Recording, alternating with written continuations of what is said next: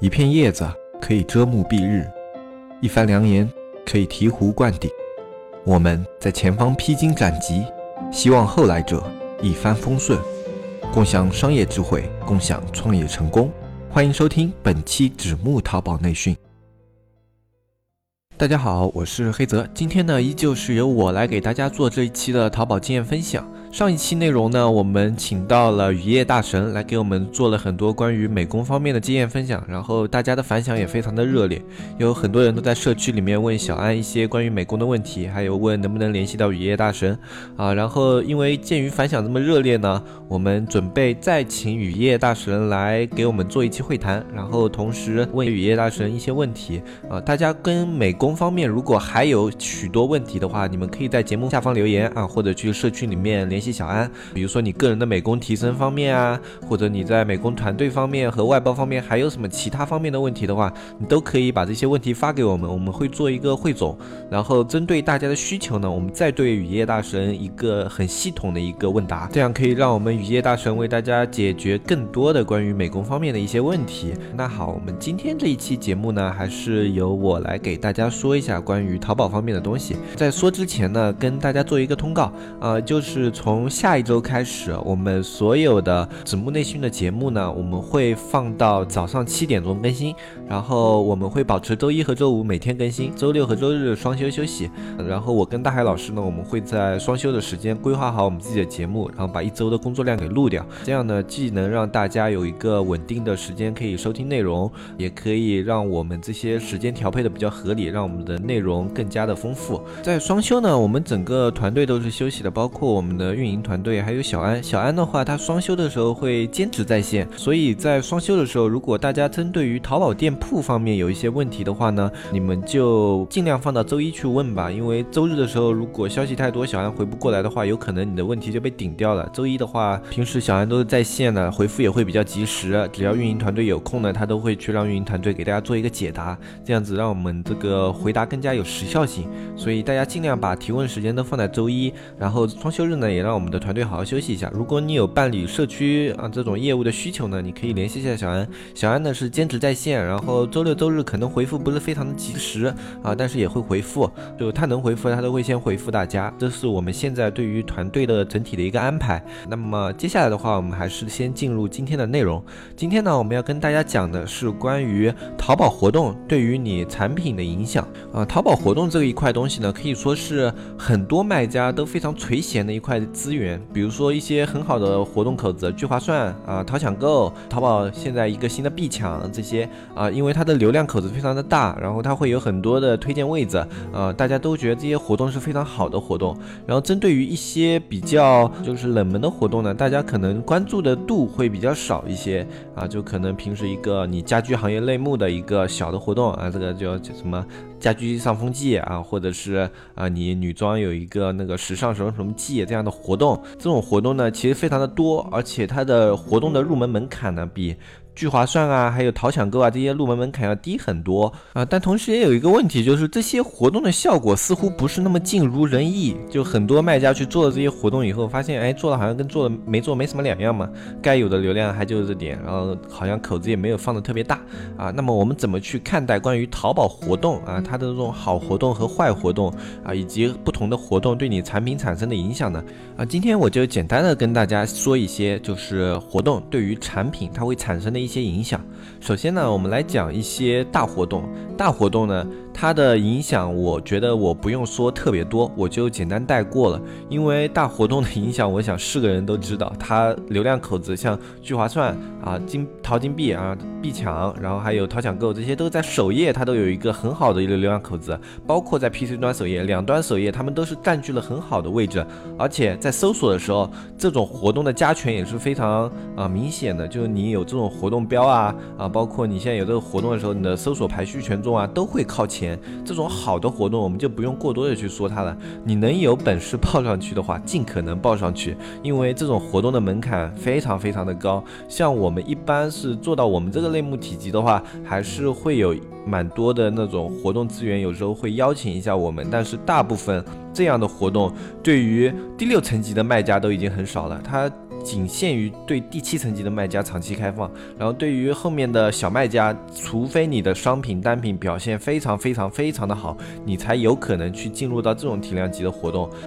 那这种活动它一般会看哪些方面啊？很简单，它会看你的店铺的基础等级啊，淘金币这种好的淘金币活动，它对店铺的基础等级是有要求的。然后包括淘抢购啊，它对店铺基础等级也是有要求的，至少一般都要三钻五钻这样子啊。这一点呢就不用多说。然后接下来呢还有一个是关于它的新品权重和你的产品权重。新品权重是什么呢？就是你在新品期你的销量可能还没有达到巅峰值，就你在新品期表现非常好，可能啊你平均。一个店内爆款每天可以卖个三四百件，然后你一个新品上了，它表现也很好，它现在在早期就已经卖到了一两百件，然后一天这样子还没有到达它商品的巅峰。像这样的商品，如果你店铺本身表现好的话，已经有爆款经验，然后新品推得非常的好，这样的新品它能上活动的概率是非常大的。淘宝非常注重给新品扶植流量这一块的资源。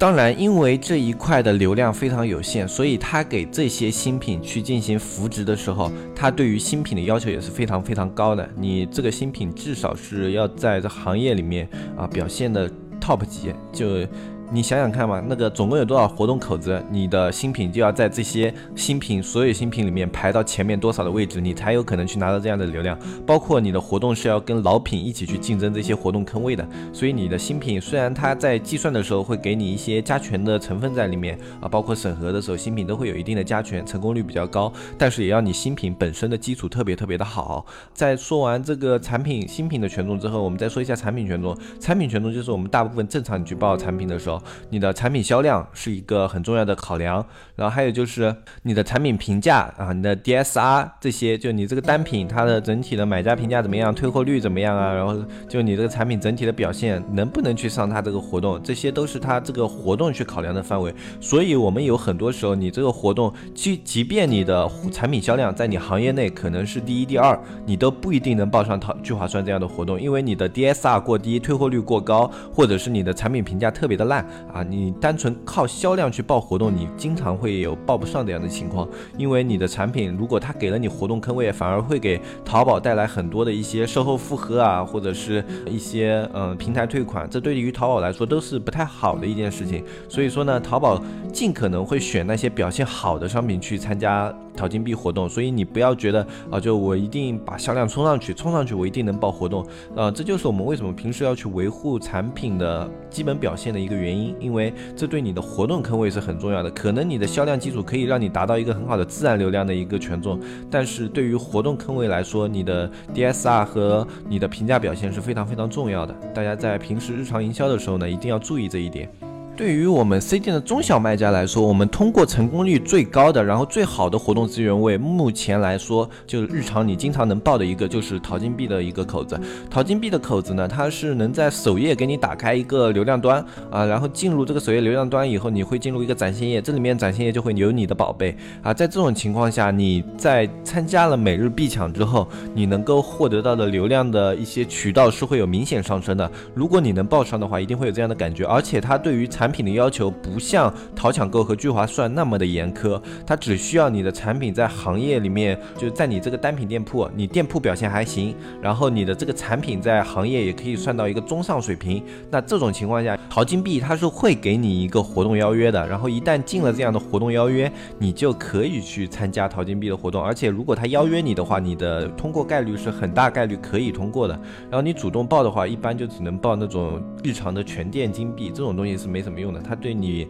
转化率可能会有提升，但是对你的流量打开是没有太大的作用的，因为这样的流量口子入口是非常小的，所以大家在日常的时候要比较注重一下这一块资源，特别是 C 店的卖家，因为 C 店有淘金币嘛，天猫店没有，C 店卖家一定要特别注重一下淘金币这一块资源，如果有邀约的话，一定要考虑一下这个东西啊，尽可能的去报，然后在报淘金币的时候，有一个小的要注意的一个点，要告诉大家，就是淘金币大部分的活动它都是全 S。SKU 统一价。比如说你的产品有大号、有小号、有中号，卖十块、二十块、三十块，但是你去报淘金币的时候，你报的价格一般都是要三十天最低价，然后在三十天最低价的基础上呢，啊，你还是你所有 SKU 都是按这个价格卖，包括你，比如说你大号卖三十，小号卖十块，你报这个活动报九块九，你的大号在参加淘金币之后卖的价格也是九块九，啊，有很多的一些去参加淘金币的新手卖家，他可能不注意这个点，他只是按着流程把这种东西填完，结果参加了。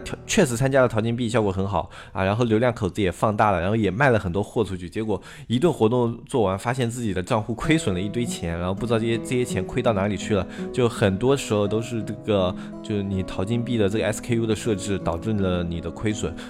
这个 SKU 的设置它是这样子的，因为淘金币的话，它里面就是它针对的很多是那种标品类目，所以它价格一般都是统一的。对于那些有规格的那些卖家呢，我建议你可以去啊推一款。就如果你觉得上淘金币要亏本，想要去上淘金币，但是又没有合适的商品的话，我建议你可以在店内去推一款，就是单 SKU，呃，也不是单 SKU，反正单规格，就价钱可以统一或者价钱浮动不大的那些款。就即便你卖到最小的那个尺寸，你都不会。会亏多少？它可以帮助你去冲销量啊，这样的款的话，它就很适合去报淘金币。所以自己在平时上款的时候也要注意一下。如果你的 SKU 不是特别有必要混杂在一起的话，我建议你可以单独的给它拿开来，或者是给它。价格区间尽量小的去区分 SKU，这样有利于你去报这类的活动。因为不光是淘金币，淘宝有很多其他比较好的活动，它都是这么一个机制，就是你全 SKU 统一价格。这个东西是我们大家在做的时候应该要去稍微注意的一个点，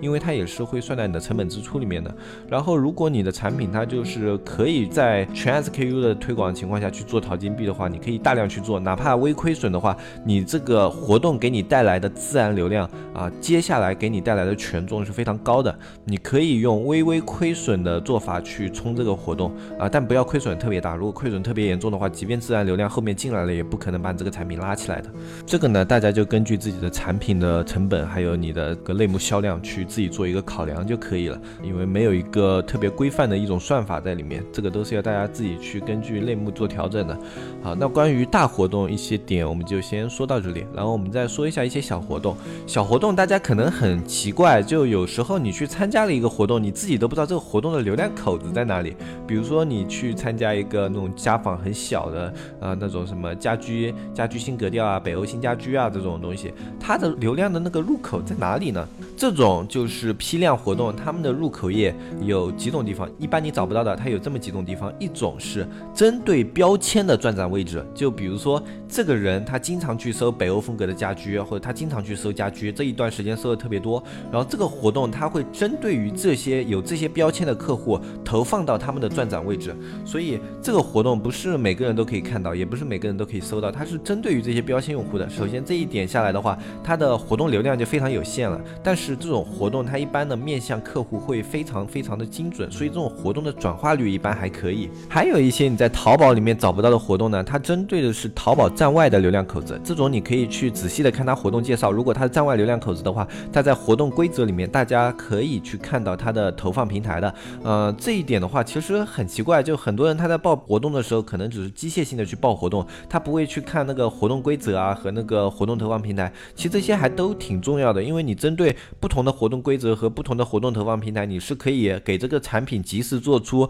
就是相应的活动的一些调整的。比如说你去调整详情页啊什么的，你都可以去做调整的。不要活动报上去了就什么都不管，有时候活动报上去了，如果你详情页里面没有。体现的话，呃，你这个活动转化率不一定能够体现出来，因为对于买家来说，他从哪个流量口子进入的话，如果你这个流量口子它的页面营销做的不是特别好，他是不会直观的感受到你这个活动有什么优惠啊，或者有什么特别大的利益点在里面的。你需要把这些利益点再做到详情页里面，让这些利益点放大，让买家有二次这样的概念，才有可能让这个活动起到最好最好的效果啊。所以报活动这件事情呢，一定不要去机械，要有思考、有规划的去报活动。如果你只是是每天把这些活动报一遍的话，它是没有特别大的意义的，因为有很多活动它本身的流量口子并不像我们想象中的那么大，它都是非常有限的。我们去报这些活动的目的就是把这些有限的流量尽可能的转化。如果做不到这一点，那就会出现报了活动没有效果这样的情况。还有一点，可能很多卖家朋友，如果你有经验的话，都会比较奇怪的一点就是，比如说我这边有一个活动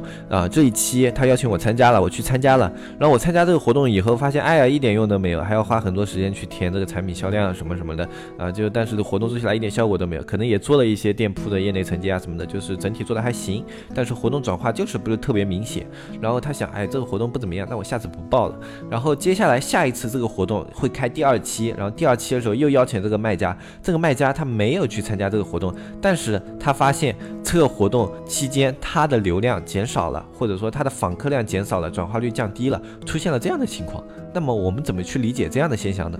一般像这样的活动，它的整体的活动入口是非常大的，就大家基本上都能报这些平台，它的开放入口很大，就你能报我也能报，就是只要是个卖家卖的还可以，你处在中上水平的话，都给你开放这个流量口子，活动的本身的量也做得很大。然后在这种情况下呢，你去参加这个活动的时候，因为和你同时竞争的那些卖家，他们也参加了这个活动，所以你们的。点击率、访客转化是不会比平时有明显的差别的，你只是拉到了那些没有参加活动的那些卖家的一些访客拉过来了，可能只是这个样子而已。那转化率呢？大家你也在降价，他也在降价，哦，在一个同一个大活动下，你没有特别明显的价格优势，那么大家还是有比价，所以成交也跟平时没有特别大的差别。然后在这种情况下，你觉得哦这个活动没有用，然后你下一次不报了，你不报会导致什么样的一个后果呢？不报的时候就啊别人下一次依然是报的这个活动。别人依然拿到了那一部分的客户，但是你在这个活动期间，第一你没有了活动标，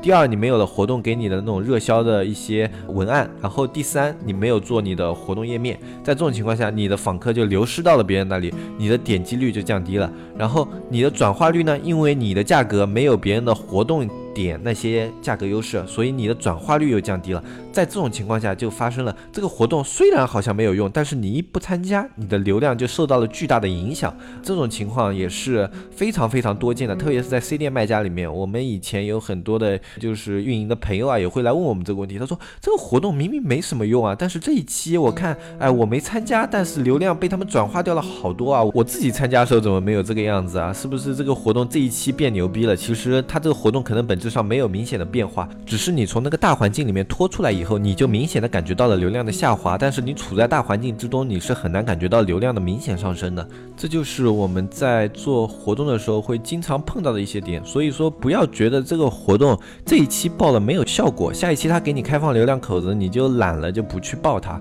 啊。做运营的话，我们要抓住每一点细碎的流量，就算这个活动一点效果都没有，哪怕为了你一个活动标，哪怕就为了你那么一两个流量或。十几二十个流量，我都要去报这个活动，因为报这个活动不需要我的成本，它只需要我花一点点时间就可以了。那既然不需要我的成本，它有可能获取流量，这种稳赚不赔的买卖，为什么不去做呢？不要因为懒或者觉得它没效果就不去做它，因为有时候事实跟你想的是有出入的。它没效果的原因，可能不是因为活动没效果，只是因为你处在大环境里面没有察觉到。这种时候你再不去报的话，会给你的店铺带来损伤，因为大家可以明显的感受。到，如果一个同期活动别人都参加，你没参加的话，那么在同期的时候，你的产品在接下来的表现，如果你不去做加力推广的话，你的表现就是要比别人差一点的。因为人家这种活动一般都有两三天嘛，三四天，他在这三四天这个周期里面得到了更好的表现，那么他就会在接下来得到更多的流量，这是我们淘宝一个算法必然的结果。那么今天之所以给大家分享这期节目呢，是因为马上四月份开始，基本上就是淘宝接连的活动热潮。包括四月的一些什么春季新风尚啊，对吧？等到五月的劳动节啊，然后六六幺八啊，对吧？然后再接下去七八月这种呃暑期大促啊，然后一直连连连，基本上就可以把这些活动一直关联到年底的双十一、双十二和年货节。所以从四月份开始，就我们淘宝的话，它活动非常的千奇百怪啊，各层出不穷。大家的话不要去把那些活动资源因为没有效果就去忽视它啊，也不要去特别苛求于那些。太好的活动位置，就是根据自己的实际情况去选择自己能报的活动。如果你把眼光放得太高，有时候错失了眼前的流量啊，反而是在浪费你往上走的一些机会。其实我们当年在做淘宝也是从小白开始的，也是从新手卖家一步一步做上来的。虽然说可能以前的环境会比现在好那么一点点，但是也没有好到那么夸张。只是以前可以刷单，只是以前的直通车成本稍微低一点，但是淘宝整体它的思路啊变化并没有特别特别的大。那个时候能够去抓住每个点去获取流量的人，就是更加厉害一点的。现在同样是这样的，现在能去抓住每一个点的流量的，能够去拓展流量的人，他就是更加厉害一点的。这一点在淘宝，只要它还是一个流量型平台的话，它就不会改变这一点。大家在做淘宝的时候，就要去有这么一个思路，就所有的流量都是比较宝贵的，活动呢就是我们很宝贵的淘宝送给你的一个流量资源之一啊。包括有的活动可能会收一定的费用，但是它的费用你就要去计算一下，它这个啊比例合不合理啊，或者说你要这结合这样的费用去给这个商品做一些更加有利的投资，这样子的一些思路才是正确的。不要去把那些可以拿到的免费流量去忽视掉，也不要去盯着呢，死盯着那些自己根本拿不到的流量。那好，今天这一期节目呢，我就跟大家分享到这里。然后下一期节目呢，就是我们的周一七点钟，早上七点跟大家不见不散。为什么放在早上七点呢？因为早上七点钟这个时间的话，